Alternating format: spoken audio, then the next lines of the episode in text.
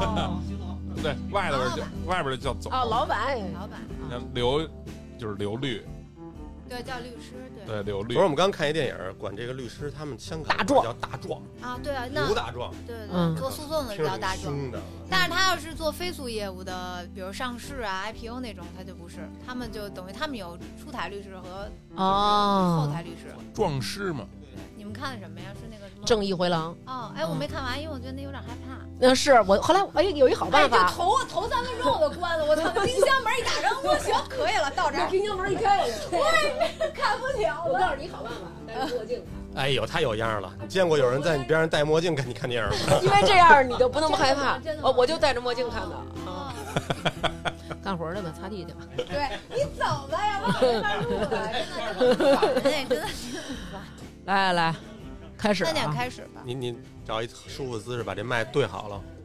啊，必须三点啊！必须三点是吧？律师就是这么严谨，对对对，非常严谨就。一分钟就是一分钟的钱，对对对，而且律师就是特别严谨的说，说我这人最随和了，然后紧接着开骂，上回来 给我热的，一杯水都没给我弄这张思南，而且我跟你说，我特别怕热，瞧你们给我安排这地儿坐暖气边上，就这地儿最热，然后就是反正就是，然后特别，然后说，但是我特别随和，我也不会说出来，就是那种，其实我们家这表慢，印的已经三点了，不用没事没事，不用你看手机我没说非得三点呀。你刚才说呢。严谨严谨，说的吧，你你你别坐这儿了。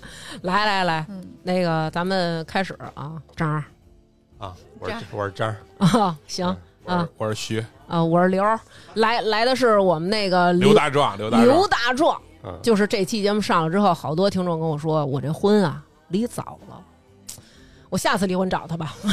然后就是觉得这个离婚这期啊分析的非常透彻，好多那个还在迷雾当中的，也让我们刘老师给指点迷津了。我先瞎问一个，嗯。刚才不是开场前碰了一杯吗？啊。我就想说，我因为我回忆了一下，我最最后一份工作就是，当然是我自己走的嘛，嗯。在公司有时候会喝啤酒。嗯，这个要是说以这种理由，就这样，你还是自己走的呢？你们那公司可够仁慈的，不会是在魏克斯上班吧？样打碟，那喝啤酒可能喝的少吧？少。不是人说的是你为什么不喝洋酒啊？对对，我就是这意思。不是不是不是打碟啊，就是说我在公司如果喝酒，老板有理由开我吗？嗯，实际上得看你喝多少量。我不知道你原来工作干嘛。如果你嗯只要是为了增加兴奋度，调情，对，就像喝咖啡一样，实际上他没有权利约束说你一口都不能喝。但是如果说你喝酒喝到说你已经开始别人骂脏话了，然然后或者说 我没喝呀，是不是就是领导那儿有一那个说你吹一下，你吹一下，但是它有一个前提，要看你公司的规章制度有没有。但是大部分啊，至少我接触过的公司制度里没有说约束你不能喝酒或者不能喝什么的。如果有，那可能是这个公司，那我想它一定是出过事儿。那我身为一个公司，我可以随便就加这种规章制度吗？比如说，我就规定必须系红裤腰带。啊，对，首先，它制定的时候是要有一个就是流程的程序的。如果你公司大有工会的话，你要都经过工会讨论；如果你没有工会，也是要征求所有员工同意的。比如说，我这公司已经五六十个员工了，那嗯新员工来之前，如果你要修订公司制度，你是要经过跟员工的沟通，充分的沟通，听取员工的意见的。就是说白了，我如果制定了一个必须系红红皮带，然后员工说我没有红的，然后他可以选择不来，但是他来了就必须得系。我原来没有红腰带，你现在要求我系红腰带，嗯理论上讲，你应该给我配红腰带。那如果嗯你要是没有提供，你增加我的义务，这个在前提是要经过全体讨论的。但我怎么哦感觉每次入职前我没有看过公司的规章制度啊？我这确实都发，我去的都差不多，反正都是百度下的，应该。其实按理来说，现在比如像我服务的客户企业的比较多，我都会建议企业在你让员工签署劳动合同的同时，一定要让他签一份这个员工守则，每一页都签字，确保他看过。因为实践中有的时候走到这个劳动仲裁的情况下，呃，员工会主张说，我从来没有见过员工守则，所以我不知道你有哪些条款，那我也不知道我违反了什么条款。嗯因为违反用人单位的员工制度是企业在解除劳动合同比较常用的这个理由，这是对企业来讲，对企业来说是有利的。对，对像比如有一些企业，它也会把员工制度贴出来，就是贴在墙上，啊，现在很多正规的公司都会做，就是入岗前的培训，嗯，在这个培训的阶段，它实际上会把所有公司的规章制度给你做一个介绍。实际上，它这些，比如它有录像啊，或者有开会的会议纪要啊，都能够证明这个东西我给你过，我让你知道过。是对，当时睡得他妈可香了，开这会的时候。这个为什么我们要录这期？听到这儿，大家应该已经很明白了啊，因为我们有很多的这个听众，其实在这个因为疫情等于去年才过去嘛，然后很多人经历了一个离职，嗯，然后有的人在找工作，然后有的人比如说被辞退，有的人是主动离职，然后各种各样的情况，大家都有很多困惑。然后，所以我们今天把刘大壮请来，就是跟我们好好的说说这个劳动法究竟给我们哪些保护，以及我们如何能够避免这其中的一些陷阱，对吧？嗯，刘大壮，这有一个问题，我想问问啊，就刚刚南哥问到说那个在单位喝啤酒这事儿，首先我如果是他单位的领导，我就说小伙子，现在就申请劳动仲裁，多少钱我赔你，赶紧给我走人。他还有一个问题，他曾经在单位啊，直接给领导就骂了，然后就走了。我想问问，就是这个在单位如果骂领导，领导不乐意了要开你，这可以吗？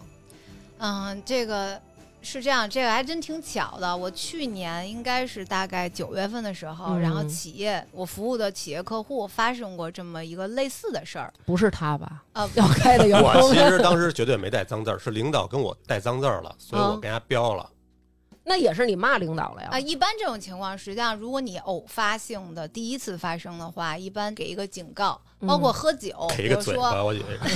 是给一个警告，是员工警告领导，你还可以骂我两回。口头的警告，对。哦。然后一般比如说像喝酒这个情况也是可以，比如说我确实，我可能虽然员工守则里没有，但是我认为你喝酒影响工作了，嗯。影响上班了，实际上我可以给你一个警告，但是你不能说，哎，今天你发现我喝啤酒了，你就以这个理由给我开除了，那你是要有依据的。嗯。我去年的时候，大概就是中秋节前后发生过这么一个事儿。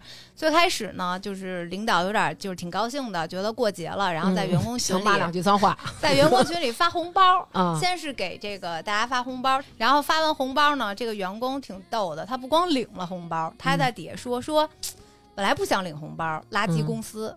然后他先说的他是不是发错了？有没有可能是发错群了。发错群了？他，但是那个他说完这句话之后呢，因为他们那个领导董事长还挺年轻的，也哦是八零后，嗯他可能第一反应就是你什么意思呀？对，嗯就是我这发红包呢，您不但领了，您还说垃圾公司，还说您没想领。有点过，有点过。当时就有点没控制住，可能就在群里骂了一句他，然后结果他就反骂了领导，就很短，就两个字儿的那种骂。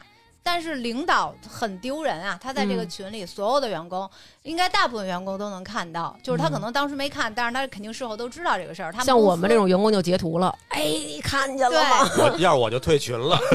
就很生气，很生气。嗯然后领导当时找了公司的管理层，就要开除他。嗯然后，但是管理层的人其实他还是多少懂点儿的，他就觉得说，咱们要开除他是一定要有理由的。嗯他们自己先操作了一番，他们公司是有员工制度的，比如说迟到早退，嗯比如说旷工，他可能都有相应的这个分数，嗯全都算完了，一共二十二分。他们是等于他们的二十二分标准，在他们的员工守则里是显示我可以直接开除你的。嗯然后他就等于因为这一个行为用尽了嗯二十二分，就给他开了。就找辙呗。对，然后他当时就直接就给他出了一个离职的这个书面的东西，然后让他嗯签。然后员工也挺刚的，员工直接在上面写不同意这个处罚决定，因为企业认为我是没有问题的，嗯他是违反了员工守则的，我二十二分扣尽了，我就是解除了，嗯我没有义务给你支付补偿，因为你违反这个。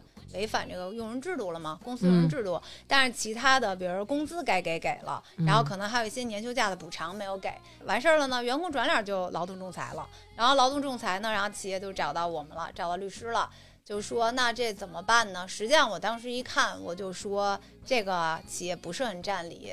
因为你第一次发生这种情况，就能理解，我非常能理解老板生气、嗯搓火，嗯但是你不能仅因为他这一个行为，就以这个理由扣掉他所有的分儿，然后得出一个解除的结论，这个一定不被支持。得慢慢扣。呃，对，穿小鞋呗，安排转岗呗，对有的是招。然后等于当时就是后来劳资仲裁的时候，就跟对方，对方还提了很多别的，但是他也提出了这个违法解除的问题，因为违法解除要二 N 嘛，就是嗯两倍工资嘛。然后最后呢，就是我主张企业还是要跟员工和解，嗯最终和解了，和解了，但是多少也赔了点儿。只是如果你要是判的话，一定是按照二 N 判，它不光有经济补偿，还有嗯一倍的这个赔偿金。哦，因为违法解除，按照劳动合同法八十六条，你是要给一个额外的赔偿金的。嗯判一个数字，一定你比你调解的数字要高。哦老板他是个明白人，所以他不会说继续在这个事儿上再纠缠。我也见到继续纠缠的，但最终的结果你就是败诉嘛。但是律师能做的实际上是帮你止损嘛那。这个时候，如果我企业，比如说我咨询完律师，嗯，我尽管已经给他开了那个辞退了，对吧？嗯就是离职，然后反聘他，对我怂了，哎，我不开你对，我律师说，我得陪你你回来再接着上班吧，对，这样行吗？这个是不可以的。为什么？因为实际上你这一次就是说你给他出那个处罚决定书的时候，同时哦他出了离职协议和离职证明，这个说明这段劳动合同关系已经解除掉了，已经是一个终止的状态了。哦其实老板不会这么想问题，因为他会觉得他不会在这个员工身上再耗费这么多精力了。那这嗯老板还真是可能年轻。你像我们那种，就是直接给他的 leader 下一个任务，口头命令，嗯三个月之内让他自己离职，自己想办法，哦结束了。那我要是把老板打了呢？哇，那可能叫寻衅滋事。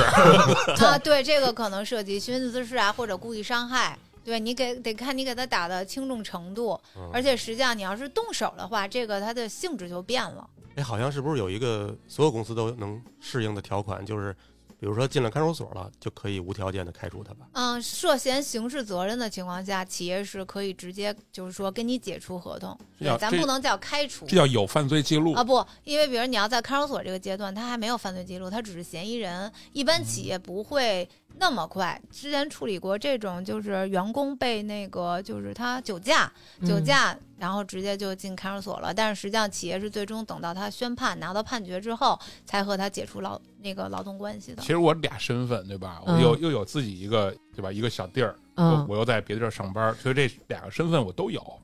比如那我们那儿那设计那一个小孩儿，嗯就是也是挺年轻的，嗯刺儿头，老跟你这儿较劲。比如我就不加班，我周末比如干干个活儿，周末我帮他弄一下，他就我就不干。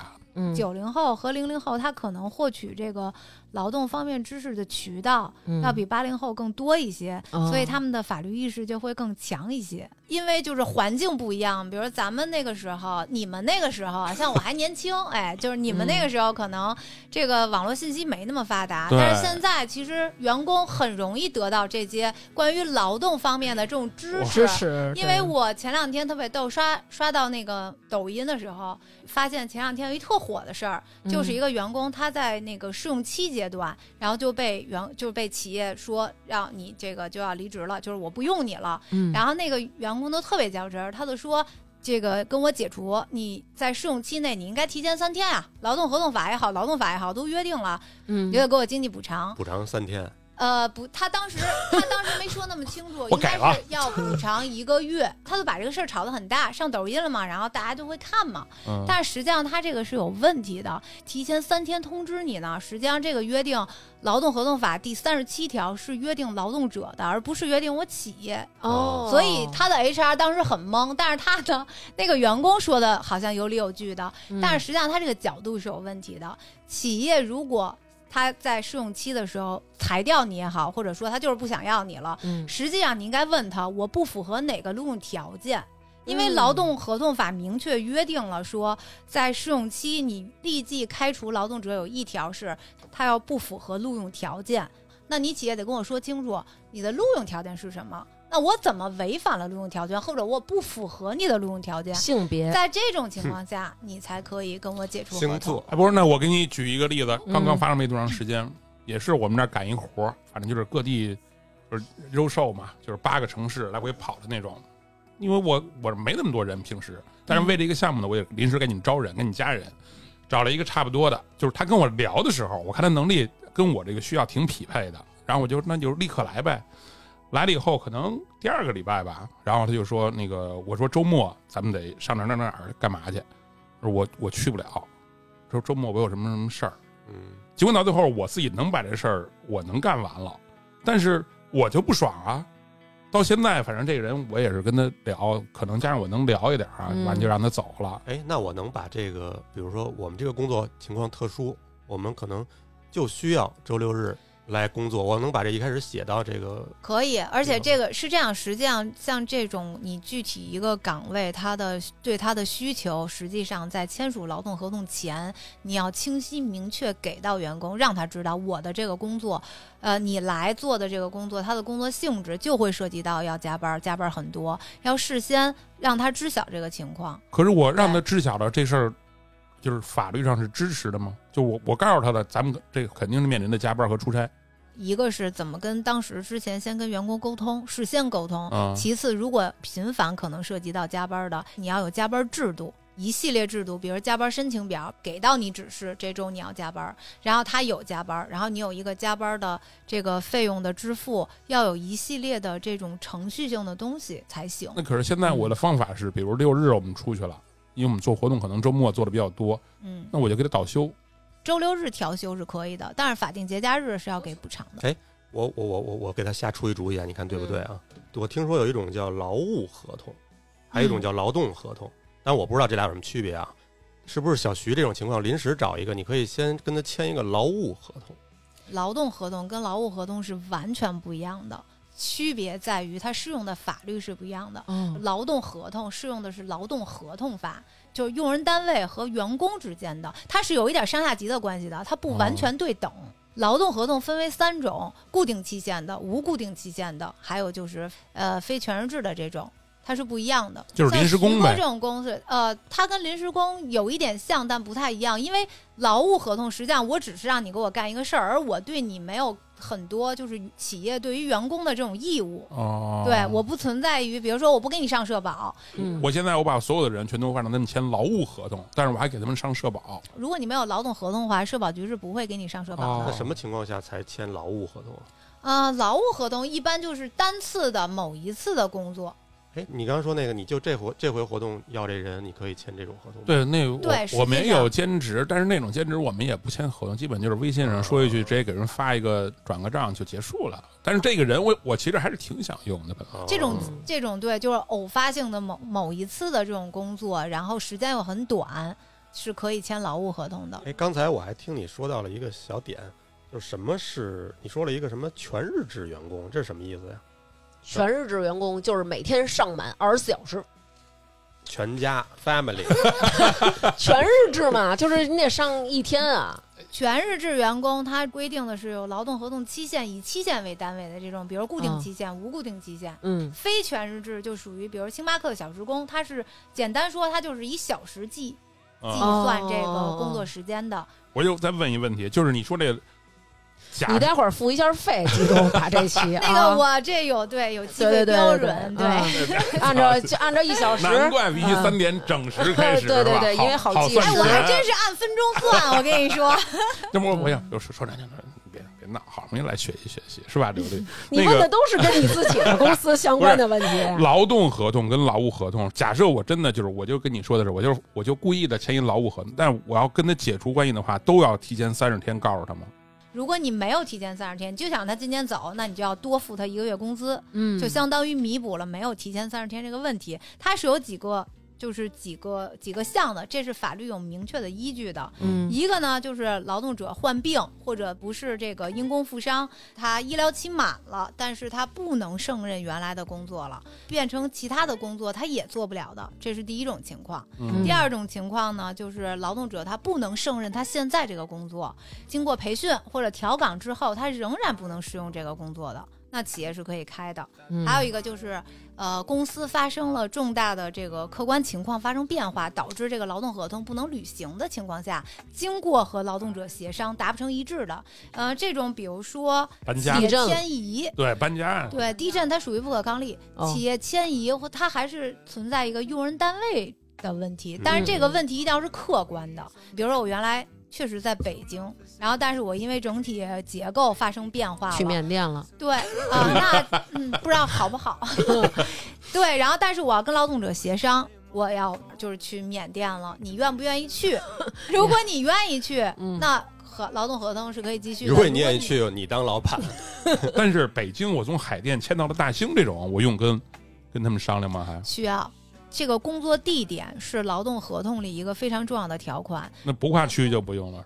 不跨区的原则上你也要通知员工。对，嗯一般不跨区员工也不会轻易不同意。我们公司原来经常是六楼搬到十楼，那我我要是因为为这不干了，我觉得我也有点缺。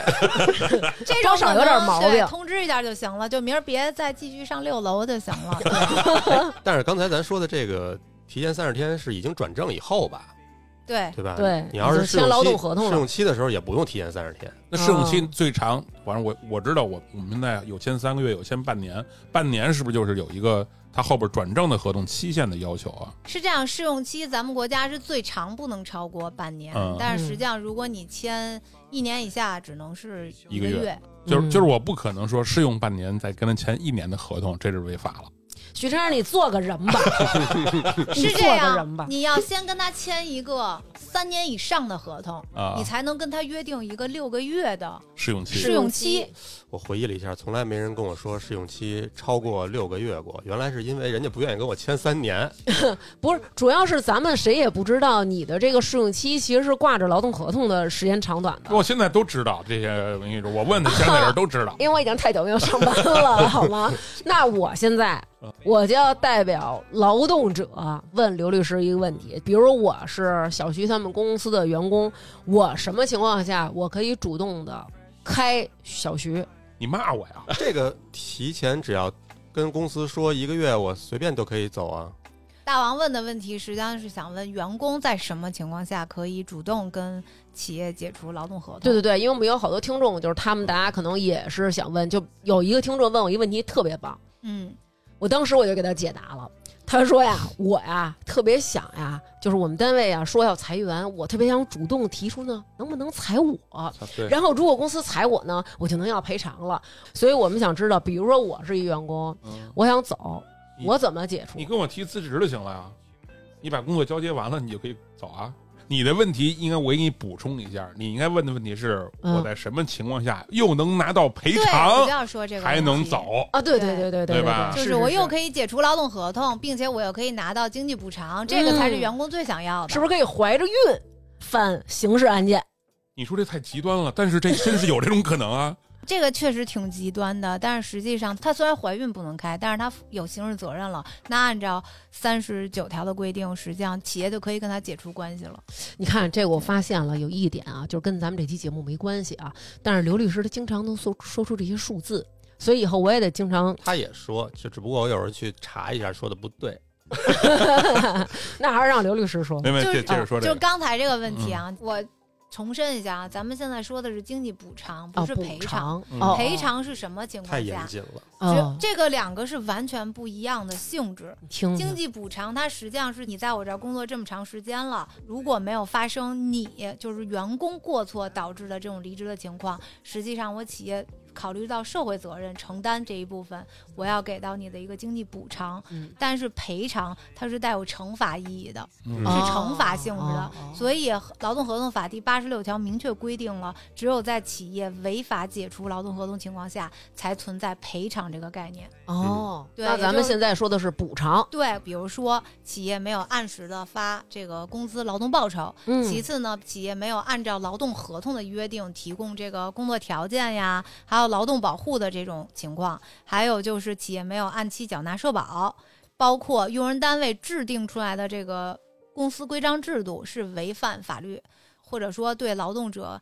有一个就是危害的，就是他制定的这个制度本身就是规避劳动者权利，或者对劳动者损害劳动者这个权权益的。还有就是呢，威胁、强迫这种情况下导致合同劳动合同无效的，嗯那么在这些情况下，员工是可以既主动提出离职，又可以拿到经济补偿的。你们谁给我翻译一下？我都没太懂。对，举一个实实点儿的例子，一般情况下是不交社保的会比较多，现现在还有吗？不交社保的？呃，有企业会不交社保，他还会跟员工说：“哎，咱俩商量好，你给我签个东西，承诺我不要，我不要社保。”实际上这个情况，员工哦完全可以，就我即便签了，你没嗯给我交社保，我也可以主动提出离职。但是这一点，员工在离职的时候也是要遵守，你也要提前三十天或者提前三天通知你的用人单位。嗯，只有什么情况你是可以立即解除的？用人单位暴力威胁就缅甸那种，嗯啊，缅甸那种不算。因为缅甸它实际上是工作条件发生变化，我是有时间给你通知。特别什么是暴力？就比如说你要嗯干这个事儿，你我我让你做这个工作，你嗯不想做把，这图给我改了。我就拿枪指着你必须干，这实际上威胁到了。你持枪就犯法了，刘律师。咱们就是说你今天这个事儿，如果你干不完，明天你就不用来了，这种算威胁吗？威胁啊，但是这种不足以到就是说我员工可以立即我就解除劳动合同的地步。啊啊，就这种的，比如说，你看啊，有时候张楠剪节目的时候，张楠就会叫我说：“刘娟，你过来。”就比如说你听听这句，你问的时候走脑子了吗？我说你要不删我打你，这种就算威胁。嗯，对。还有比如说这种情况，比如说今天你不完成这个就不许走，啊，这涉嫌到这种非法拘禁的情况，啊限制人身自由。这算非法拘禁啊！你这会儿你就得期待这员工别当天晚上猝死在你公司。一般情况下没人告你，但是你要真他妈出点什对，其实这种情况很难举证，就在于很多人加班儿，他的原因并不是因为他真的需要额外的付出时间，而是他嗯磨叽、摸鱼，玩一上午，哎，然后嗯下午才开始办公。那你确实到晚上得加班，因为八小时你都没有完成，这种情况确实有。但是很难举证，是吧？对，实际上双方都很难举证，哦所以我说的就是说，实际上加班要有一个仪式的东西，就是说领导做一个批示同意，那这个实际上是能够证明：第一，你安排过他；第二，你认可过他加班；第三，你要付人家加班费。哦，我们那会儿都是有一阵儿打卡嘛，嗯就是按打卡时间算行吗？就是打卡时间能看出你加没加班。打卡时间是能看出加没加班，但是看但是看不出摸鱼。对呀，对。啊现在人说打工人上班有三大那个现状啊，第一是那个不旷班，然后第二是活儿不干，第三呢是主打陪伴，就是每天我上班呢，就是陪我这些同事和陪我领导。我以为是上班听听节目呢，主打陪。对对对，一般大家都是说这个上班三件事儿嘛，第一是偷电，第二喝水，第三上厕所。实际上，这个如果真的发生劳动仲裁的话，双方是会扯皮的。到时候法官怎么认定，仲裁员怎么认定，确实会有主观裁量的这个因素，嗯，有自由裁量权的这个影响。什么叫自由裁量？自由裁量就自己是法的判断官对有自己的判断。嗯实际上，现在摸鱼的情况很多，因为有一些大厂、大公司会有什么制度，就是说。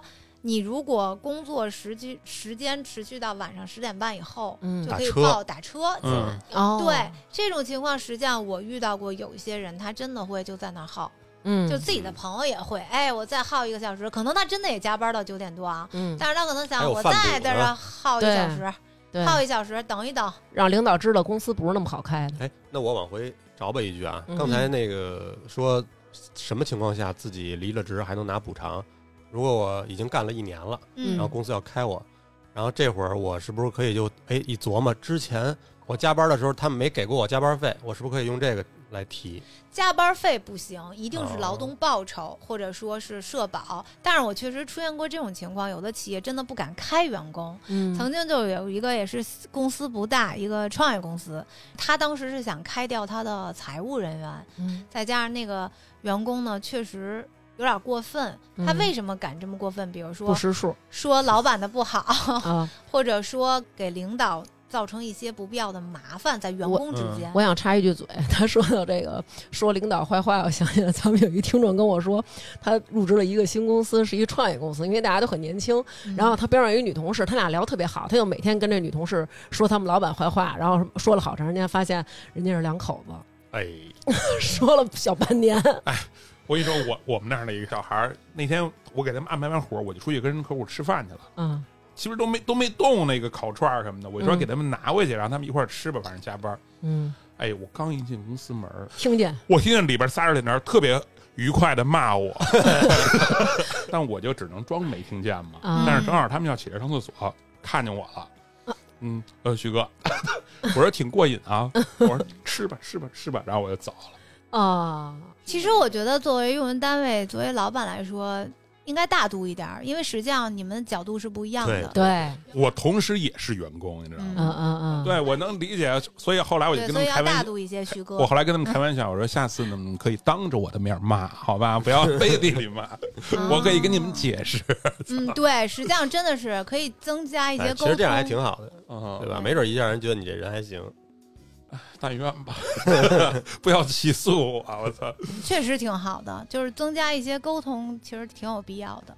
就是我刚才想说那个例子，就是他那个为什么就是企业不敢开掉这个员工，嗯就是嗯他不是管那个财务的嘛？啊所以他公司所有的社保都是经他手，嗯所以他知道企业是没有按照员工真正的这个薪资标准上社保的。哦，第一，他可以向劳动局举报；哦另外一方面呢，他也可以这个主动跟用人单位提出离职，并且拿到补偿。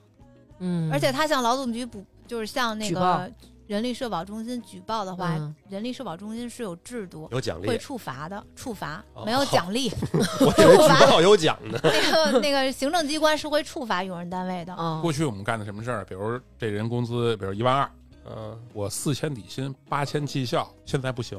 实际上这都是违法的，因为你在哦变相的规避这个工资标准问对题。，过去都这么干我。确实可以同意，但是我也可以事后认认定你是一个违法的行为。就是你说翻脸就可以翻脸，我还得赔你钱。哎呦，嗯实际上，现在实践中，为什么很多企业觉得说，我明明是用人单位，但是实际上我才是真正的那个弱势，就在这儿，因为制度上确实有一些东西，实际上是很保护劳动者。对，特别是嗯疫情，哎呦，你知不知道疫情这几年，我是天天跟人家聊啊。最开始发百分之六十，但是那会儿有规定是百分之八十嘛，但是我嗯，说实话，百分之八十我可能就饿死了。也有那种就是年轻懂懂嗯，对，懂认为懂法。对，他就跟你，但是那会儿你只能只能聊。虽然我知道听咱们的节目的肯定就是员工更多一些，但是我还是奉劝员工，就是这个劳动合同法也好，还是仲裁这一块，咱们要合理的去利用。因为我两个觉得都有，嗯，我就又能理解当老板的那种无奈。你比如现在嗯这这这确实不行啊，你不能让我他妈卖房子卖地，我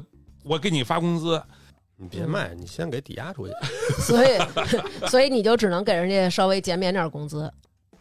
我我其实我就跟那个刘律刚才说的，就是大家沟通，尽量一块儿克服什么什么，反正就是那种，而且我说的也是真的，那就事实就是如此啊。然后员工也让你知道什么叫便宜没好货，嘿 你得到的工作也是打折的工作，百分之六十的工作完成度，但我这个我能理解，能理解。企业可以降薪，但降薪一定要跟员工充分沟通，并且双方协商一致。啊，能随便降薪啊？可以降薪，但是前提是要跟员工协商。嗯，对，如果你要真是说大面积的降薪，是要经过工会的。如果你公司小没有工会，那要经过全体员工的这个沟通协商，大家是要集体同意的。当时我开会叫的是就那是就那我们那几杆枪嘛，叫一块儿开会，我就说什么什么情况，能同意的，咱们继续。现在都在加班工，不用再来了，因为没活儿。嗯，不能同意的，你现在跟我说，我尽量能给你多少，咱们商量一个合理的数。在现在会议室不用说，你们私下可以找我，结束。但后来反正还真没有人找我，觉得挺好。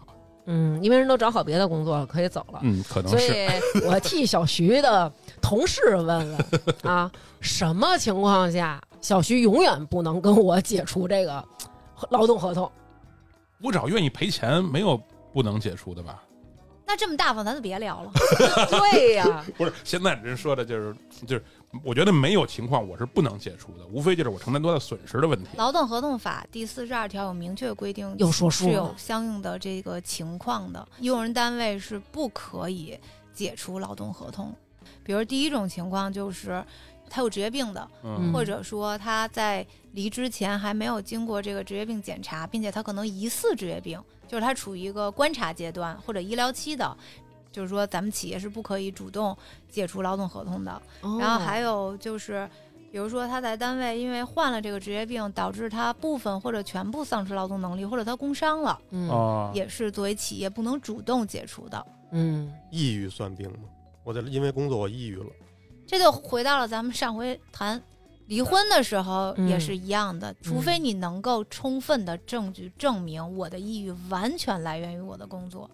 实际上，这个在实践中是不可能的，嗯医生也不可能给你得出这样的结论。你说那个明显的就是那种，比如说我在出差期间，被一个东西给砸了，出车祸了，这算工伤这种的是吧？对，在执行公务的时候，因为咱们出差你也分白天和晚上嘛。嗯比如说你正常的工作白天我在出去办公，然后在执行公务的过程中我受伤了，那你要是嗯明明已经下班了，您对吧？夜店打碟呢，你说被砸了，这种情况下是不可能认定为工伤的。夜店打碟有可能是工伤，夜店蹦迪应该不是工伤。但是 上下班的路上，上下班的路上现在不算工伤，以前算。之前我们公司有一个女的，嗯就后来是被开除了，我但我不知道怎么补偿的，应该是给了。嗯她就是上着上着班儿 cycle 了，当然他他有前兆啊，她嗯那两天就一直老在外头接电话，他接电话声都巨大，我们都能听见，好像嗯跟他妈吵架，嗯就各种的，就是骂得非常急了。嗯，然后后来等于后来越来越恶化，他开始就是骂员工，逮谁骂谁，后来就被开了。哦，那这种怎么算呢？他是有精神类疾病这种，但他的精神类疾病一定不是企业造成的呀。对对，嗯所以那就是正常的解除劳动合同就行了。当时我们都报警了，打幺二零给带走的。实际上，他这种比如说多次的骂人，然后影响其他员工嗯工作，企业是可以以他违反这个公司的规章制度和他解除劳动合同的。听见了吗，张思南？你多次在咱们家辱骂我，我是可以直接跟你解除劳动合同的。这个我剪节目剪的我这掉头发，算不算工伤？这个不好界定，因为首先吧，因为你爸就脱发，我可以有有力的证据。你们家三代秃瓢儿，你还要我爸到我，改姓儿，还说我爸首先脱发。呢，这个问题生理上的可能是一个原因，还有一个原因，据我了解啊，嗯南哥中午才起，这个熬夜是不是因为这个完全是为了工作？这个就哎不好说接着说下一条吧，接着说下一条吧。对，然后还有一种情况就是孕妇在三期的这个孕期、产期、哺乳期，哦，哺乳期这个也是不可以那什么的。对，但是合理的哺乳期，因为现在就是可能现在是医学上有一些专家不一样的说法，嗯以前嗯可能就是一岁以内嗯就不母乳，嗯现在有的孩子小学还喝奶，不是对，就是那我喂到时间很两岁，那不是于谦儿他妈喂到上学 都那对呀种。哎，那我举手。这个时候，比如我跟这个你卖什么萌啊？咱又不是视频节目，你老在这儿。我跟那个，比如比如就是孕孕产期间的这个员工，嗯，通过我跟他沟通，他愿意离职是没有问题的吧？对，这个是这样。如果恰巧这个时候，哎，员工嘴快了，跟我似的，嘴特快，说那我不干了，那这种情况下，企业是可以不用给你经济补偿的，哦。因为是你提出来的。那我替有哦听众们问一下啊，因为我觉嗯。得可能有一些，比如说社恐的，或者说冲动型的，当时我可能我他妈不干了，我签，嗯。或者那种社恐的，他就是你让我签，那我就签，就是签了，签了走了，但我后来又后悔了，我能再去反告他吗？当时我不是主动的，你 呀，太过分了吧！啊、这个东很有西可能得具体问题具体分析。首先啊，嗯嗯法律是不会对你冲动，冲动这是一个成年人的行为，你要自己买单，对这是第一件事儿。第二件事儿呢，如果你认为说因为他的行为造成了我的冲动，那你要举证，嗯你主张这种理由，那你要举证企业是怎么。造成你冲动的，如果你能够证明这个之间有直接的因果关系，那这个啊，不一定对。但是大嗯部分情况下，实际上你很难举证。就如果这个人在孕期啊，然后这公司就关闭了，然后这个孕妇怎么办？这生育险是不是什么这些就都领不到了？你怀着孕也得就被开了，呃公司不会给，算是补偿。这想给也给不了公司关闭？但实际上，他倒闭前在这个破产清算的时候，他嗯要优先支付员工的工资和补偿。就即便这个公司主体没了，只要他给你交过保险，嗯对他只要原来交过，你就可以领。嗯我继续说啊，就还有一种嗯情况，就是在本单位连续工作满十五年，并且呢，这个距离法定退休年龄不满五年的情况下，企业也是不可以主动解除劳动合同的。连续工作满十五年，对，然后同时还得离这个退休年龄还得不足五年，这是同时吗？是同时它是且的关系，哦就是并列的关系，两个条件都要满足。怎么了？徐晨然大长腿，而且帅，这是不是同时？说的对，哎，你这这是因为这个就是要保护劳动者。首先，他在这个公司已经工作十五年了，就是时间非常长了，嗯要保证他的工作稳定性。其次，距离就是不满五年他就要退休了，实际上他再就业的话，呃是很困难的。哦所以这一块儿就是出于对劳动者的保护，那么这种情况下，用人单位是不可以解除劳动合同的。哦一般情况下啊，如果连续工作满十五年，大概率他签订的有可能已都是无限期对无固定期限劳动合同。现在我们这儿签三次嘛，第三次签就要签无限期。哦所以就是咱们在设计这个企业在设计这个劳动合同的时候，也要考虑这个问题。你别嗯一年一签，对吧？它不是跟房租似的，你一年一签，你第三次，那你很快就无固定期限了。嗯，哎，我之前有公司还有一同事啊，嗯一点预兆没有，第二天你看他工位上，他那几双乔丹还在呢，就再也没见过这人。就那这种情况下，就如果身为公司的话，可以告他吗？告他什么呢？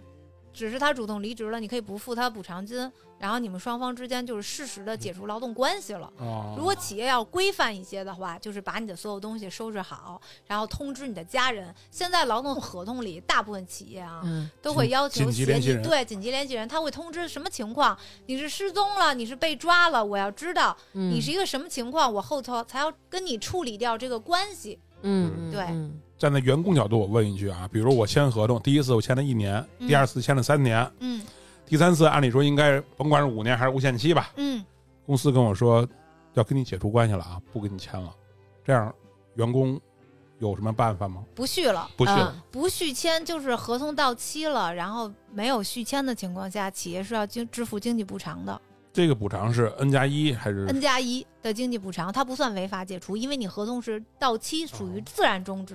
哦，我还以为自然终止就是谁也不欠谁的了，对啊，咱就是拜拜了呢。你你知道这个我怎么知道的吗？嗯，是我们一个九五后的小孩告诉我的。我以为又教你学做人了，对，我操教！你怎么守法。哎，那这我又想起来刚才那个我说那个员工突然消失那情况，嗯嗯，他要是走的时候，比如说，比如说我们不知道他电脑密码，嗯或者说他拷走了公司一部分资料，我找不着了，那怎么办呀？就是能够确定那个是公司的东西，那你是可以起诉他，要求他返还。比如说他把公司电脑拿走了，这种嗯尤其是固定资产这种东西，嗯、客户名单，假设是客户名单这种东西，你还要看它存在不存在一个经验限制，或者它没有没有保密义务。就是一般有保密义务的是高级管理人员和高级的这个技术人员，或者其他公司认为你负有保密义务的。如果公司他在入职的时候，就是聘用你的时候，他认为你有保密义务，他会给你签保密条款的。对，签保密协议。对，签保密嗯协议或者经验限制。但是经验限制呢，在离职之后你是要给员工补偿的，是原来他月工资平均的百分之三十，这是国家规定的最低底线。有的地方会高一些，深圳是百分之五十。对哦它，因为各地、嗯各地的经济情况不一样，所以他在劳动这一块儿，它实际上适用的规定有些差别。嗯，对，实际上我之前处理过一个事儿，也挺逗的，就是他们也是一个设计公司，他设计那种类似于那种玩偶手办的那种、嗯那种公司，嗯。公司也不大，创业公司，然后老板经常出差，然后所以呢，他其实有几个雇了有六七个设计师，然后其中有一个设计师呢，就是九零后，非常有脑子，他就觉得这个东西这种手办就那种类似于就是 Power Mat 那种小的手办，其实嗯很容易，嗯就是做这个东西其实不会用我很多的时间。其实老板刚开始还是很看重他的能力的，嗯，就是也会带着他出差去对接一些供应商。帮他跑通了。对，跑通了。哦后来他就发现，哎，实际上我也可以自己做这个东西，嗯，所以他就在公司里又伙同了另一个设计师，成立了一个小公司，然后在淘宝开了一个店。嗯老板挺聪明的，他没有打草惊蛇，他就问我怎么办。我说，那你先要取证，这个东西企业一定要取证。他在单位有一个本儿，在他来上班之前。就是单位就是发现他桌上的笔记本里清晰的把他未来五年他自己这小公司的规划写的非常清楚。哎呦，当时公司就是问我说，我们能不能把这个本儿控制住？嗯我说这个本儿是人员工的，你不可以控制，但你可以拍下来，这个将来就作为证据。嗯不知道他那天是落下的还是怎么样，因为当时我们找他谈的时候就非常的突击，嗯，然后他也是挺懵的，就是过去逮，对，就是一下就就觉得哎自己暴露了，包括两个人嘛，分开谈还是很好谈的，最后就签了解除，没有给他经济补偿，并且要求他有一定的经验限制。那比如说，假设你是律师，我跟大王我们俩干这个事儿哈，嗯然后你你不是让我们俩签上竞业了吗？没问题，嗯我们签了。然后我们俩在淘宝上的店变成了南哥的名儿，我们俩继续做，让南哥去买。哎，反正这种小公司，我觉得他要真偷偷弄，你也没找不着，对，你也没辙。其实当时企业最大的问题是，老板就要我怎么才能开掉他？对对对，啊，当然，我也是奉劝企业，就是还是要把资源掌握在自己手里。嗯，对，因为他实际上把这个供应商这一块儿跑通，只能说人家能力很强，你也不能说他错。对但是你强迫说，哎，我跟你说啊，这个你不可以，那你要么让他签保密，要么让他签禁业限制，你对他有一定约束，否则你也不能够限制人家发展。嗯，刚刚咱们说了好多这个这个补偿的这个问题啊，刘律师，这个钱怎么给，然后给多少，这个我们总结总结吧，就是具体的数。刚刚你们说那二 n 几 n 加几什么的，我都没明白这 n 是什么，n 不就代表自然数吗？N 是工作年年份，就是我工作了一年，就是嗯 N 就是一；我工作了十年，N 就是十。那就是说十加一，就是你得给我十一年的工作，还是给我十一个月？我把公司给你，啊，都是你的，不是是那那是哪种啊？多一年加一个月，多一年加一个月，比如我工作十年，就是给我十一个月，是吧？哦，行。来，我来统一的解释一下这个啊，问题、啊。但是刘律师说你说的不对，呃，对，是对的。经济补偿呢，就是劳动者是按照工作年限来给钱。如果你嗯工作满一满一年，就是要加一，在补偿嗯的时候，在你前十二个月平均工资，然后嗯作为给你经济补偿的这个数字。嗯，那加呢，就是满一年。就是加一个月，如果你嗯不满六个月，比如我就干了五个月，嗯，那就按半个月给你算经济补偿。哦，这我倒不知道，我以为是最后补偿的时候按我最高那会儿的工资你怎么想的那么美啊？这用人单位第一不能要我，第二就不能要你。对，嗯如果要是说劳动者你的工资就很高，比如我一个月月薪五万，那你超出了你当地的这个上一年度工资的平均标准，就是你嗯。当地，因为它每个地区因为经济条件不一样，它的嗯。基数是不一样的，所以如果你超过了上个月平均工资三倍的话，那就按嗯。照三倍给。比如说北京二零二二年平均工资不分这个非私营还是国企啊，都算嗯。上是七千八百多块钱。这么高如果比如说我一个月工资五万，那就按照这个七千八百的三倍给你，哦，就不算一能按个月，五万给你对，不能算按。五万给你，最高哦。不能超过三倍，然后啊。最长不能超过十二年。哦。我哦，还以为是说，比如说我在这公司工作了十年，嗯，就是最后如果我走了的时候赔偿我是应该按我的补偿平哦补偿我，哼真嗯。严谨，补偿我是按我这十年的平均工资给我呢。比如说你的工作一个月五万，嗯。你离职前十二个月算下来，平均每个月你的工资是五万块钱，但是呢，上一年度北京市平均工资三倍以后才是两万多。万多，嗯那就按按照两万多，对对，哦最长不超过十二年，因为也得考虑一下企业它能不能也得承受得了活下去。对，因为还是那句话，经济补偿不是赔偿，它是一个义务，义务对，是一个社会责任。你也得考虑考虑其他拿七千多工资的人，人家的心情。还有拿五千工资的呢。对 你，你不能要太高，您要多少？但是这个十二年的前提是你的工资是超过三倍的。嗯比，如说我一个月就五千块钱，工作了三十年，实际上是要给三十一个月的。你加起来的数是不超的呀。嗯哦，如果我没到三倍的话，我就算乘完三，我都没到那个。对，哦，嗯，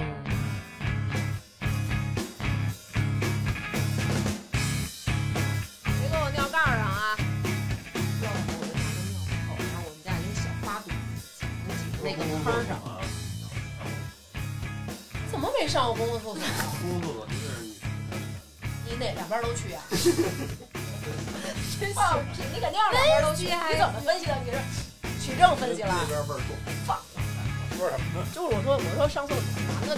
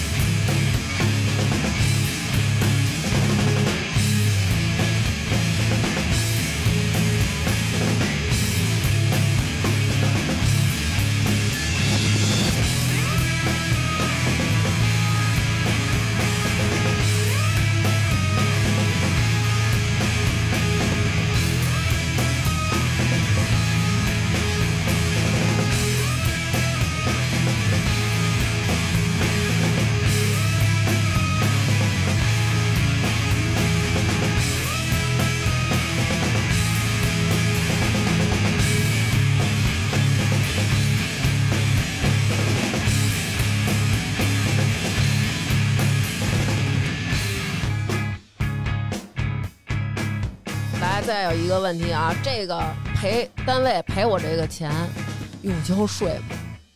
哎，这个哎很关键。对吧？哎，这种一次性经济补偿，对于这种超过平上一年度平均工资三倍的这个数字，它不计入当年的这个综合所得，是要单独计算税的。所以言外之意就是，你三倍以内的你就不用考虑这问题了，超过三倍的部分单独计算。它单独计算那个是一个累进制，比如说三千是一个档百分之多少，然后三千到一万是多少，对。哦，之前我们公司比如说发年终奖交税交特多，这合理吗？大哥，这当然合理了，就应该交因为那。是个人所得税对嘛，啊，你他妈今天我觉得看你有点不爽，我觉得 你是什么立场？不是我当员工的时候，我看着我也扣税啊，一样啊。而且这个税它不是交给企业的，税是交给国家的。嗯，那我更不爽。说到这个年终奖，有一个问题，说这个公司因为没有到这个瓶颈期，所以他要是走了，这公司是不是就可以不给他年终奖了？是这样，是这样。年终奖法律没有明确约定企业必须给，所以它是一种福利性的东西。所以这个要具体看它评定期也好，还有评定标准也好，支付方式也好，企业的公司规章制度。嗯如果它约定的很清楚，那没到不给，那就是不给。嗯，如果它约定的不够清楚的情况下呢，那确实也存在一个企业能够证明，还有员工也是，你如果要，那你能够证明应该有。嗯，其实以前就有一个不成文的规定，很多人不愿意在春节前离职嗯的原因，就是因为他年底要拿年终奖。年会想抽奖，对，是不是年会抽不是 不是我知道，我就是说一句啊，就是我在接一些朋友咨询或者员工咨询的时候，我会发现大家实际上不知道领失业保险。就很多人，我离职了，嗯我离职之后，我一段时间内我其实根本找不到工作，嗯但是他们就你说错了，是再也找不到。就是这中间这个空档期，嗯他不知道我还可以领失业保险，很多人是不清楚。我也不清楚，我也不清楚，啊，嗯，怎么领，这怎么领啊？这哪有失业保险能？领多少钱？主要你们俩没失业过，我我可以，如果钱多的话，我可以失业啊。哎，不多不多。实际上只要你就是说在离职前参保，就是交社会保险满一年，嗯并且呢，你不是因为本人自愿中断这个劳动合解除的。啊，我不能嗯主动离职。对你主嗯动离职是不可以的，除哦此之外，你都是可以向这个社保机构申请领这个失业保险金的。就去当地社保大厦就给你了。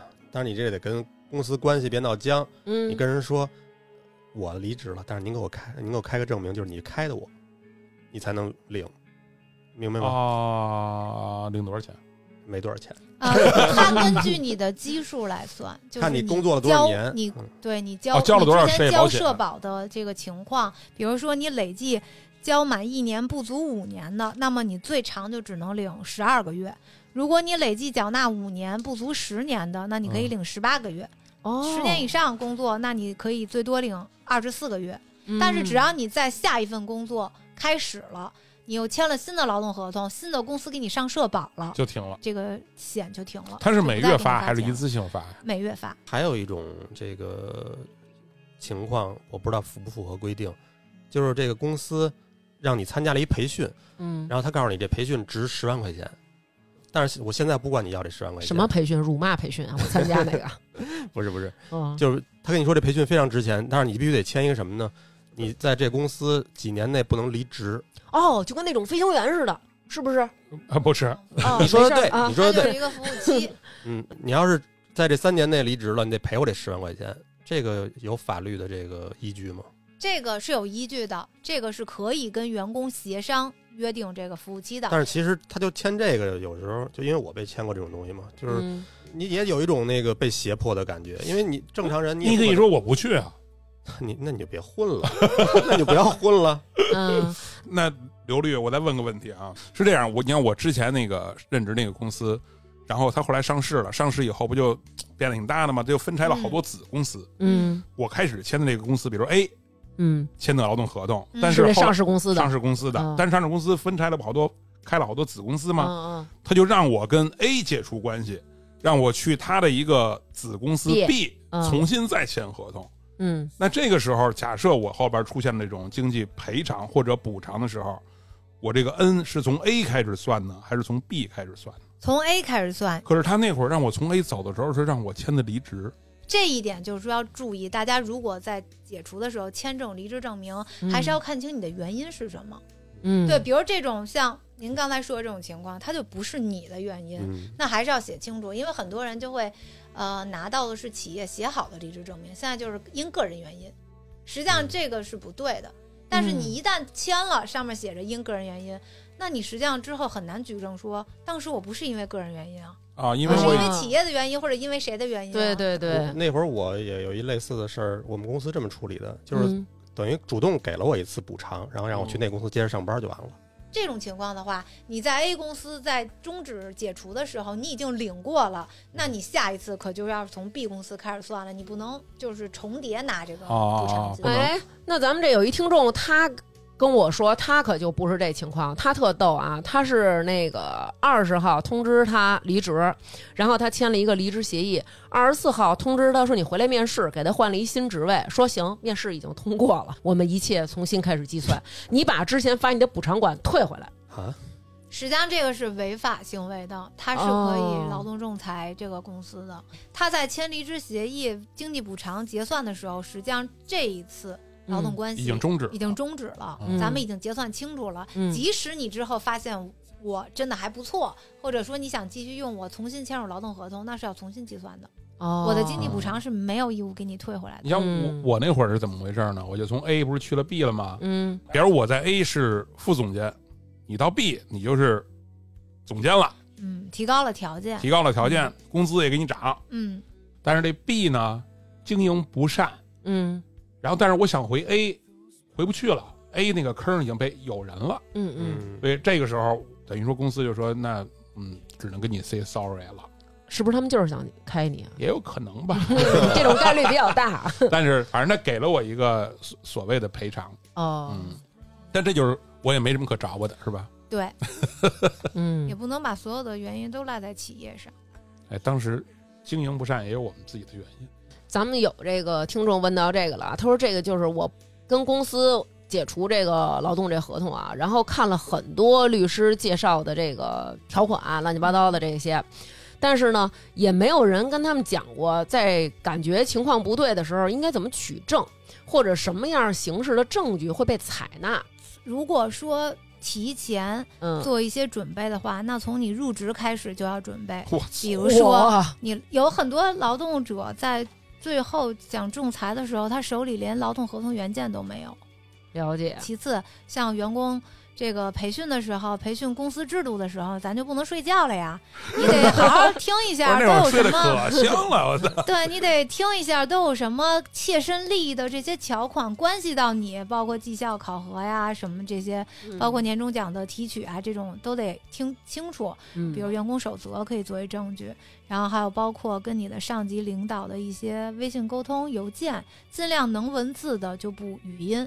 嗯，但是比如说像录音，一般情况下，现在我们呃员工在谈离职的时候，都会直接建议员工也好，企业也好，就告诉你，咱俩今天谈离职，咱们都录音。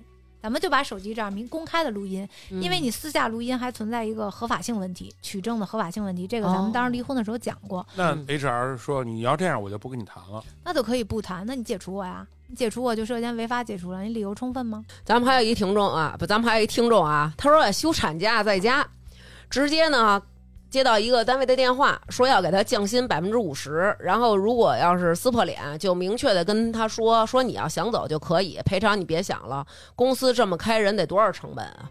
休产假期间，只要他在那个法定期限里，你是不可以降薪的。嗯，如果你要跟他就是说协商降薪，就相当于你要变更劳动合同，也要等他产假完，嗯产假完跟他协商一致。如果他不同意的话，双方要协商解除劳动合同，那这个产假期间，我是支付全额工资还是支付基本工资？全额工资就是他劳动合同约定的工资标准支付工资。具体你包这个工资标准，你包不不包括补贴呀、一些福利性的，那看你公司制度怎么约，还有你劳动合同有没有明确的约定。我们刚才说那，我们刚才那哥们儿说突然拍桌子就消失那个，他要是说去下一份公司面试，会不会有问题啊？因为他拿不出来离职证明。企业按照法律规定是一定要给员工出具离职证明了，不管你要不要，我都得给你出。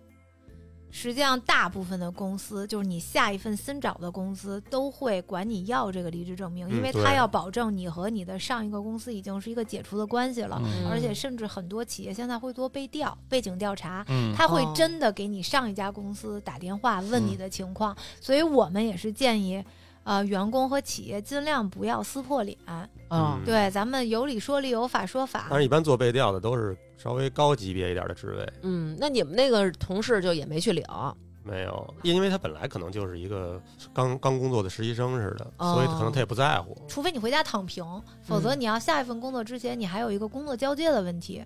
如果你工作交接做不好的话，那实际上在被调的时候会有很就是会有影响的。啊而且再加上还有一些，比如你的社保啊，嗯呃，包括你的一些资质证明啊，你需要转走。比如嗯我是律师，嗯那我要是在这家律所离职之后，我要把我的这个呃律客户师证儿不是，我 把 我的律师证儿、都带走，客户一定是要带走的。我的资质证明，这个这个要调到下一个律所，你有一个手续的这个转变，就包括比如飞行员，你从这个航空公司嗯到另一个他这是航空公司，殊职业，对特殊职业你是有这个我觉得人家那不特殊，是咱们太特殊。嗯，那咱们有一个听众遇上一这事儿啊，就是也是在这个群里边啊，大家下班以后呢，然后还老不断的找他，不断的找他，然后老是在这个非上班的时间占用他的这个时间、休息时间或者说什么时间谈工作，然后他又急了，后来他又在微信群里说，就是说我辞职不干了，然后公司要求他必须用各种方式证明这句我不干了，是他本人说的。他就说这个有必要吗？就是我已经这么跟微信上跟你说了，然后他这离职还需要再去提交一份书面申请吗？就是直接对微信里说一句我不干了不行。啊，实际上是不行，因为微信你还不能确定是本人，企业要求他不停的去证明这个事儿，哦也是为了企业想确保你是本人提出来的。哦，怕是他们家孩子说的。对，比如你提出了，第二天你跟我说，哎，不是我说的，我妈说的，或者谁谁谁说的，或者我号被盗了，对，哦实际上很难证明这个，都别人搞恶作剧，真是恶意的，哦，就是诋毁。那我不是我真实意思表示，所以你还要表明真实意思表示。哦，企业也是为了保护他自己，那你说你离职了，好，那你交一个申请呗。我知道的是某一个一个挺大的企业，嗯 就是你说那种情况，一块儿吃饭团建似的，就跟部门团建，部门领导喝的有点多，嗯，但是他的手底下的人知道他的手机的密码密码，嗯把所有他那种吐槽的话全都变成文字发到公司的大群里。哎哎呦，他说的话，所有的情况全都是真实存在，而且那他的情绪的表达，就是比如说谁谁谁是叉叉叉叉，叉叉，嗯嗯，这个人到现在都不知道谁发的。嗯哦，他自己都不知道，那没办法了，嗯呃你知道他在那儿擦屁股擦了多长时间？那肯定的。嗯这还怎么擦屁股呀？要我就索性干脆，要不就换个地儿吧。不是好多，我说这不是北京，他好多那种，比如其他的省份，他那工作不是那么，哦，就甚至你在这儿因为什么什么走的，你都不用，你都不用背调，旁边的工作全都知道。嗯，因为他地方很小，对他沟对通很清楚。他可能一个地儿就那么几个大的企业，对，然后咱们也有不少听众就问了自己各种不同的这个加班的状况啊，因为刚才我们也问过刘律师了，他看了看，然后每一个加班的状况都不一样，所以您去取证或者说需要的一些材料也是不一样的。我觉得大家还是就是具体问题具体分析。那作为我一个普通的一个员工，那我要仲裁这件事儿会很复杂吗？或者牵扯我很长时间吗？或者费用？劳动仲裁朝哪边开呀？那大门儿？我也不知道。是这样，你首先你劳动合同里都会有争议解决方式，会明确约定了你当地所在那个区的劳动仲裁在哪儿。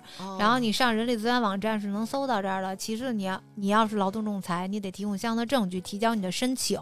嗯，劳动仲裁阶段，为了劳动者方便，实际上申请书是可以手写的，嗯这跟诉讼不太一样。但是具体的支付多少费用，按都是有比例的，取决于你的诉讼请求是多少钱。嗯劳动仲裁的裁决你不服才能到诉法院去起诉。哦对，它哦是前置程序。等于劳动仲裁的结果我还能不服呢？对，双方都可以不服，哎任何一方不服都可以向这个劳动仲裁这个区县的区人民法院起诉。哦，所以大家很多人以为劳动仲裁就是终点了，其实不是，还可以向人民法院再去。我听完那个刘律说完以后，我觉得对于普通的员工这事儿，好好牵扯精力啊。我就要出这气，或者说我我一个亿，对吧？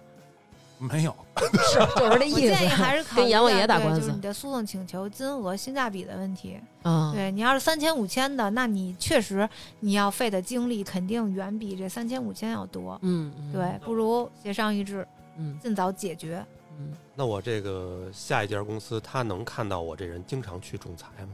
他倒是看不到，但是他如果向上一家公司做背调，对哎，这个是可以知道的。哦哦，而且企业是这样，他在面试你的时候，他会问你，他一定会问你为什么离职，嗯你上一家离职的原因是什么，他会通过你的答的东西来判断他需不需要做背调。哦就 HR 它是一个很专业的东西，他们其实能看到你大概率是你自己的原因多一些啊，还是上家公司原因多一些，他会有判断的，嗯嗯，然后他会选择性的做。其实我们这一期本来有一个我觉得挺合适的人一起来当嘉宾，嗯。他是他是那个干 HR 的，哦，那嗯，然后我但是我考虑到会不会这期跟你吵起来，两个人 PK 上了，所以我说咱咱们 HR 留到下一期，以后以后再录。这个我觉得其实啊有可。能，对，对确实有一些观点上的不一样，因为他们代表企业。那那个最后咱们看看刘律师有什么，比如说重要的一些东西要嘱咐我们大家的，可以跟我们说说。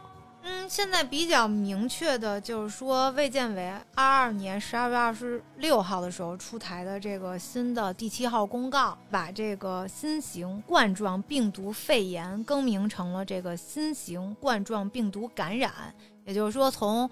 二三年一月八日开始，就解除了对这个新冠的采取的这个甲类的传染病的防治措施。嗯这个对我们有比较重大的影响，主要在于就是说，以后你再感染新冠，企业就没有义务给你发这个工资了。实际上，你再感染新冠之后，就要走病假的这个流程了。哦，对按照公司的这个规章制度，走满这个公司的这个请假流程之后，你嗯才可以休假，然后你拿的是病假工资。那等于就是说，如果我这个新冠还没有发烧到不能走路，我就还可以依然去工作单位传染别的人。哎，你不能这这么么 说，对，包括以后再也没有密接这个概念了。以前就是我为了防控嘛，甲类防控的时候，为了不让你进行传播，嗯所以你如果是密接呀，或者划分高风险、中低高风险这种，你就可以不上班拿着工资。但是嗯现在已经不可以了，没有这个概念了，所以也就没有特殊保护了。哦，这个是比较重要的一个变化，对于员工来说是比较明确的一个。我接到的很多的来稿都是说这个新冠期间没发工资啊，或者说这工资算的这个比率啊，然后就都是这种的。这这新冠期间算工资是跟平常不一样吗？不一样，这我、啊这我都帮刘律回答了，可以。我告诉你啊，这就是嗯太复杂了。嗨，为什么？因为我们那儿嗯那会儿干的就是就是经常变，呃，可能这两个月是按照百分之八十，下下半年百分之七十那。你这是凭心情还是真有法律依据吗？卫健委发的文儿啊，这有、哦是吗有条文的我。还是听刘律师的。对，确实是新冠期间，因为新冠的这个持续时间也比较长嘛，三嗯年，其实有很多员工他是现在才离职的，嗯所以你新冠期间的那个工资支付方式啊，还有加班的一些情况，是按照当时的法律规定去计算的，所以确实实比较复杂。行。那这期节目其实也特别谢谢刘大壮，然后来我们节目当中给我们这些劳动者答疑解惑，然后教大家怎么能够合理的去保护自己的一个权益，嗯然后包括今天我们可能呃涉及的面儿比较广，那如果您的这个问题可能涉及到哪方面，可以着重在这方面咱们多听一些。希望大家这个不用老去仲裁什么的。对，我觉得刚才刘律说的最核心的一句话啊，大家都别光听那些东西，就是大家以后不管在什么时候，都是以和为贵。嗯，也别从这儿看一个就觉得说我可以跟老板拍桌子瞪眼去了，那不一定是真的，有可能他是为了炒作才这么说的，对吧？对，因为它是有一些客观条件的，就比如像我们看一些新闻，就是我可能就是哦看一个点，但是我不会去细究，是因为你看不到它背景材料，它是因为什么走到这个程度的，它一定是有前提的。他只是摘出来大家喜欢看的对，那种。它只是摘出那些博人眼球的东西，所以你看完了，实际上可能会给你一个错误的概念。比如说有这种说那个那个老板跟你说出这句话，摔东西你就可以走，他还得追着你要给你钱，然后大家就会都点进去看。啊但其其实实他可能嗯前面是有一个特殊条件的。对，呃，就是如果有人你跟我说你是小徐的 那个呃员工，然后你想要获得法律援助，咱们立刻就是把刘律师推给他，然后刘律师也会尽心尽力的，格外尽心尽力的帮助他，对吧？然后谢谢刘律师，今天谢谢。又来到我们节目当中，带着自己的助理来我们这儿说了一下午非常不容易，谢谢。拜拜。怎么样，助理满意吗？助理还希望喝多嗓子哑。快喝口水，快喝口水。又到了感谢打赏的时间了，在这之前，先说一下我们的打赏方式，可以去公众号“发发大王国”回复“打赏”两个字就有链接啦。那么最近几期为我们打赏的听众朋友有南半球最爱大王的小皮、伊宁宁、郭小胖、许瑞之、苏小晨、姜胖子、玄子、大明给妈拿块冰、王爽、刘欢喜、史先生、许鹤峰、刘杰、李航航。祝徐明明生日快乐，幸福每一天，大王爱你。占心、林妹夫、常宇、软软、KH 二十一、雷雷、五北六北席一个大哭略，西西、赵思月、球球、启东、魏建义、紫苏、桃子江、吉普没有车、赵林、米米。西西子心若止水长大勺，大王哥看无名了吗？美食异地患者 blue，我小绿娟棒棒哒，MTJJ 曹曦会做饭的画家猪爸爸大，苗思雨、周征、霍霍、迪迪、高雅、刘爽、门门、小讨厌、孙哲、田梦、陈先生、卓红、一三一六九零五、金属熊、徐少佳、陈雪，今年回北京，希望跟大王嘚不嘚。大雁姚军不高兴，林楚凡、Steve、周明熙、斌子、HW 二二二。胡栗子爱听女图的火爆豌豆卡小卡，大王爱吃的牛舌饼，郭家辉、月月、李和平，贴心小棉袄，大王越来越火，京西战五渣，快乐你我他的柔术混子九叔，丈二红枪，王欢乐欢乐不欢乐，唐胖胖，大王最棒，爱你哦。石老汉、泡泡、盐巴丝、合家欢、寿喜烧、卡吹啦啦啦、四佳佳、阿野、惠州陈小春、长脚的狮子、大熊大爷、冬天的冬、李小脸儿、农夫山泉有点甜、夏子、王通、康家、小小静、最爱大王的江琪、大鹏鹏、张李嘎。望京老驴咿呀咿呀游，还是想叫罗放，傻乐吧唧，哈哈！李伟星、Tracy、魏兰、Miss 康、王丽丽、徐迪、孙文瑞、盐田、杨雪、欧嘎嘎、李萌新、八中的猫儿救助、北蜂窝、张偏见、你的宝锤、张琪、又有徐肉干、绕梁四季、音乐学院小红裙儿、Michael Y、阿诺、舒华、哈密瓜。范诗念、校委会常务委员小李、鲍勃、晶晶、徐建华、豆豆的爱大王、大力出奇迹、biu biu biu、回龙观侯爷、黄挺耀、于金月、八班在五班隔壁的隔壁的隔壁、唐丝瓜呱呱。朱书院、酷霸王、京城的侯爷、金良才、张冉、绵绵、新宫有宁、与新街口、雅丽丽丽、永远爱大王、徐晶、王小小、王子、马鹏鹏、坚持打赏、期待王说、张楠、周女士、熊心、戴珊珊、祁阳、吕小杰、行得稳站得住、后场存一棵树、金属熊和就喜欢听大王说英语，非常感谢大家的支持。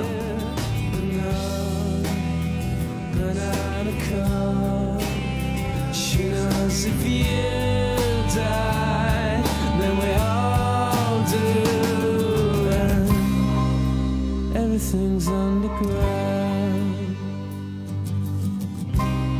We gotta dig it up somehow.